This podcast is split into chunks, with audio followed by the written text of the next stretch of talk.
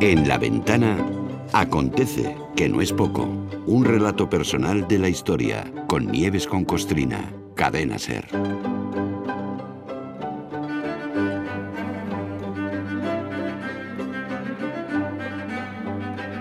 Cuando decimos que lo de viajar a la historia con Nieves nos sirve para descubrir episodios poco conocidos, yo creo que no estamos exagerando absolutamente nada. Nieves, buenas tardes. Hola. Hola, buenas tardes, Carlas, ¿cómo estás? Por ejemplo, Reyes de España. Nombres de reyes, así de memoria, oyentes. Está Juan Carlos, está Felipe, ha habido otros Felipes, ha habido Carlos a secas, algún Fernando también. Pero Luis, ¿ha habido algún rey en España que se llamara Luis? Porque a mí ese nombre me suena más bien a Francia. Bueno, pues sí. Resulta que lo hubo. Y tal día como hoy, un 17 de enero de 1724, fue proclamado. Sí, señor. Ya sí. está, ahí, votando, para que remates. Sí, sí, sí, pero este que no, no conoce casi nadie. ¿no? Yo me acabo de enterar, te, lo digo de es- verdad, ¿eh? Sí, y además incluso cuando se va al panteón de Reyes del Escorial, en la cripta, Sí. y ves, a, ves ahí a un Luis I y dices, ¿este quién era? pues como si se hubiera colado ahí, ¿no? Bueno, es que verás, a veces en el cole se empeñaban en que nos aprendiéramos listas dinásticas de reyes para saber en qué orden iban, ¿no? Mm. Esta, pro, pro, pro. Pues a mí, a mí eso me parece un, un error, ¿no? Porque eso es como recitar las preposiciones, que es que al final se quedaba en ver quién las decía más deprisa. ¿no? Ah, te bajo, cabe con contra, bla, bla, bla, ¿no? Yo creo que más que memorizar el orden de los reyes hay que conocer una- un par de datos, iba a decir cuatro, pero bueno, con un par de datos y, y entonces la memoria te los, te los recoloca, te los va poniendo en orden, ¿no? Felipe V, el primer Borbón, ya sabemos, el repollo Pertur, ¿no? Fernando VI, el, el Pertur repollo, que te, te vale igual. Carlos III, todo el mundo dice, uy, el listo, este era el listo, ¿no? Carlos IV, este era el lerdo. Fernando VII, indiscutiblemente el más El más tuerzo, ¿no? sí. Isabel II, la corrupta. Y oye, así vas colocándolos eh, uno tras otro, ¿no? Pero en esta lista que he dado me he saltado a uno porque no lo conoce ni Dios, pero reina reinó. Mm. Es el único rey de España que se ha llamado Luis y Mm. que cascó a los siete meses de reinado. Era hijo del Pertur, hermano del otro Pertur, pero a este lo podríamos llamar el rey visto y no visto, ¿no? Debe ser por eso, además, esto es deducción mía, ¿eh? que a partir de entonces alguien dijo, se acabó llamar Luisito a los chicos borbones, o Felipes, o Carlos, o Alfonsos, que cuando nos salimos de la vereda, con nombres nuevos, o salen rana o se nos estropean, ¿no? Así que ni Luises, ni Juanes, ni Juan Carlos, nada. En 300 años, los reyes de España no han vuelto a llamar Luis a sus hijos. Qué curioso. Lui- Sí, sí, es, es- insisto en que es deducción mía, mera, observan- mera observancia. ¿eh? Luisas, Luisas hay varias, pero esas no importaba que se murieran, eran chicas, ¿no? A lo que vamos es a que el 17 de enero de 1724, ahí fue, deprisa y corriendo a lo loco, cuando se proclamó rey de España a Luis I de Borbón tras la sorpresiva e insólita abdicación de su padre, ¿no?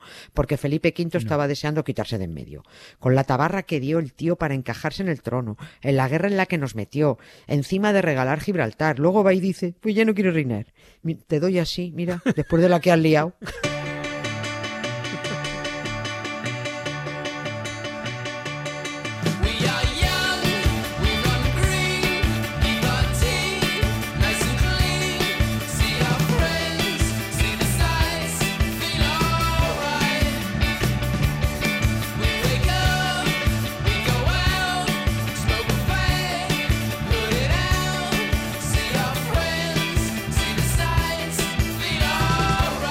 ver, eso de los datos importantes, Nieves. Primero, ¿cuántos años tenía Luis I cuando fue proclamado rey? Eh, 16, está- 16 tacos, en plena edad del pavo, ¿no? Pero Papá Rey ya llevaba dos o tres años viendo cómo se quitaba de, de en medio, ¿no? Lo que pasa es que hasta que el heredero, hasta que Luis no estuviera un poco madurito y casado para dar continuidad al negocio cuanto antes con otros herederos, pues Felipe V no podía abdicar, ¿no? Y parecía que en aquel enero de 1724 ya estaba todo pues ahí medio en marcha, ¿no?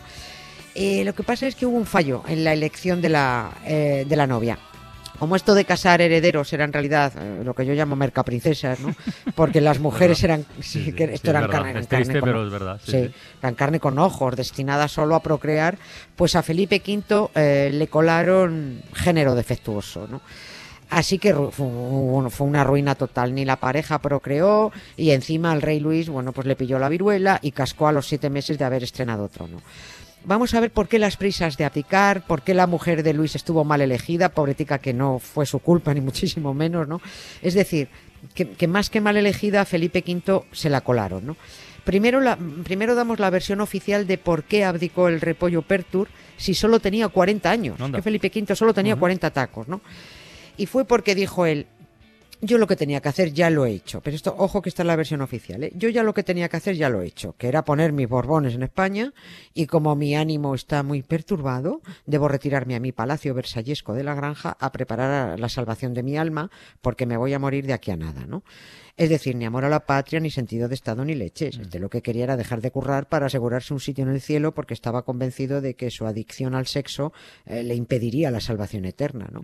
Pero esta abdicación disfrazada de espiritualidad, eh, esto no se lo come nadie, ¿no? Al menos no se- los que lo saben no, no se la comen. ¿Y cuáles se supone que eran entonces las verdaderas razones para dejarlo? Volver a Francia a la primera de cambio. Ah. Volver a Francia en cuanto pudiera. Dejar al niño Luis reinando en la cateta España con los españoles, que eran poco finos, no le gustábamos nada, y esperar. Eh, atento y casi con las maletas hechas en palacio, en la granja, a que corriera turno en el trono de Francia y plantarse allí y decir ¡Oli! Mm, ¡He vuelto! ¿no? Eh, bonjour, ¿no? Mientras, bueno, pues en la granja y de jajajeji con su esposa Isabel, siempre y cuando la cabeza se lo permitiera y no anduviera este hombre dando saltos por los salones creyéndose una rana, ¿no? Felipe V solo pensaba en darse a la buena vida del emérito y al sexo con su señora Isabel de, de Farnesio, ¿no? Porque lo de este hombre era un que era un no parar, pim pam, pim pam, pim pam, todo el día, estaba todo el día liado. Cuanto más sexo tenía, más pecador se sentía, ¿no? Así que nada, sexo, confesión, sexo, confesión, tenía a los curas aburridos. Pero era importante que cuando Francia necesitara nuevo rey, que iba a ser en nada, porque el que había estaba muriéndose a chorros y no había sustituto, porque era muy jovencito, era un, un adolescente también, eh, el que era Luis XV, pues que Felipe eh, V estuviera libre de responsabilidades eh, para salir zumbando a su, a su querido Versalles, que la granja no dejaba de ser una imitación en miniatura. ¿no? Esa era su verdadera intención, al parecer. Recuperar sus derechos al trono de Francia, que los tenía, pero la única posibilidad de ser rey de Francia era estar en la línea de salida. Y para eso tenía que haber renunciado previamente al trono Ah, español. claro, ahí se entiende, ahí se entiende. Claro, es que no, podía, no podía eh, postularse a, a recuperar sus derechos si previamente no había dejado de ser rey en España. ¿no? Pero es que resulta que Luis XV, el que se estaba muriendo, se vino arriba, que no se murió. y el que empezó a morirse fue el recién inaugurado Luis I, que se- aunque se moría, que, que se moría, que, que se, que se murió ¿eh? en siete meses. Así que el repollo Pertur no solo se quedó sin trono francés, sino que también se quedó sin hijo. Bueno, no importaba, ¿eh? tenía más. That's life. That's life. That's what all the people say. You're riding high in April, down in May. But I know I'm gonna change that tune. When I'm back on top, back on top in June. I said that's life. That's life. Oye, Nieves, cuando has comentado antes que la elección de, de Luis I para seguir perpetuando la dinastía tal y tal, que ya estaba todo a punto, 16 años, ¿a Sí. qué edad lo casaron entonces? Dos años antes lo O sea, casaron. ya, ya estaba casado ya entonces. Sí, sí, sí, lo llevaba casado dos años, lo casaron con 14. Y Oh. que la novia tenía 12 años recién cumplidos. Dios mío. Sí, era María Luisa de, de Orleans, ¿no? Eh, malamente sabía esto, estos dos adolescentes lo que tenían que hacer, ¿no? Es que además la niña no estaba bien, tenía problemas mentales muy serios, ¿no? No sé qué diagnóstico tendría hoy, pero entonces estaba absolutamente desquiciada, ¿no? La convivencia de aquella pareja de adolescentes convirtió Palacio en un manicomio, Qué ¿no? desastre. Sí, sí, sí. Y alguien estará diciendo, eso es presentismo, no, no se puede juzgar con los ojos de hoy, una leche No. no, se puede juzgar. Vamos, a ver, y pese a todo es que eh, esta pareja estaban destinados a ser reyes de España, ¿no? Porque los reyes lo, lo son por designación divina. Y ya sabemos el ojo que tiene Dios para elegir papas y reyes, ¿no? Va de cagada en cagada, ¿no? Y, y cuando, cuando antes decía lo de mercaprincesas, ya lo hemos comentado alguna vez, ¿no? Nos referimos a que con tal de que hubiera un útero en una hembra que, buena, que fuera de familia real y que estuviera aparentemente sana por fuera, ya valía, No. ¿no? Lo que hubiera dentro de la cabeza, eh, eso daba igual.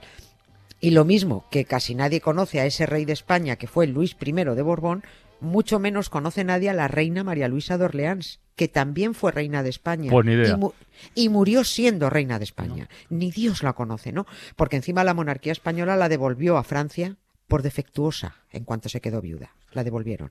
Que yo soy muy cansina, de verdad, con las monarquías porque me parecen lo peor. Pero lo, lo cierto es que aporto pruebas de por qué son lo peor. ¿no?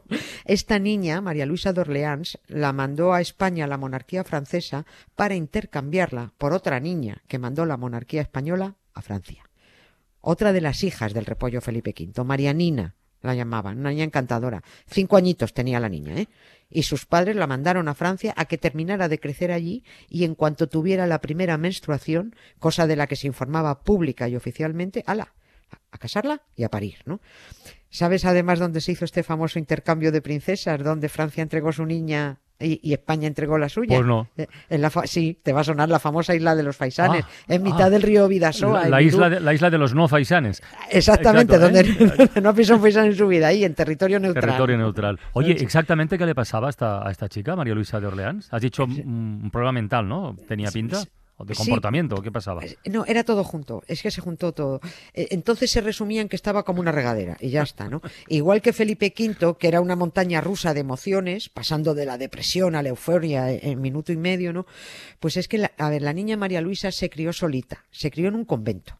Eh, por supuesto, no recibió ninguna instrucción ni formación intelectual. Acabaron expulsándola porque era una niña infernal, ¿no?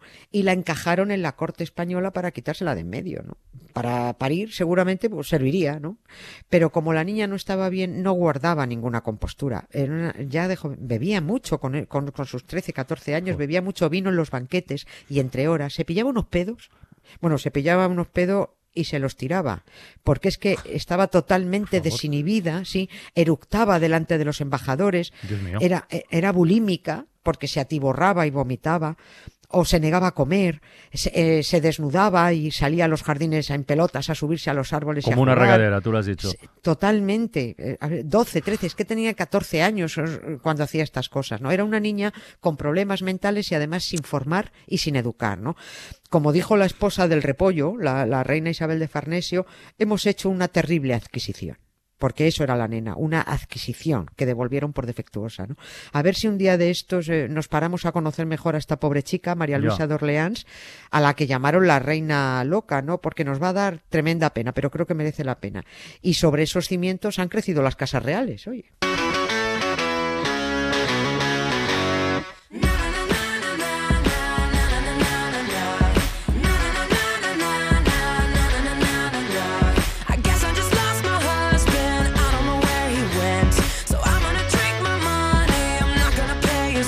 Oye, Nieves, para completar la historia falta una pregunta. Bueno, la respuesta creo que es muy sencilla. O sea, ¿qué hizo Felipe V cuando se le murió el hijo? Re- retomar el reinado y ya está. Claro, ¿no? claro, sí, ya no quedó otra. Y ya no tuvo más geniales ideas. Enterró a Luis I de España y retomó el reinado porque es que total, el trono de Francia ya se le había escapado. Luis XV, el que tenía que morirse, no se murió.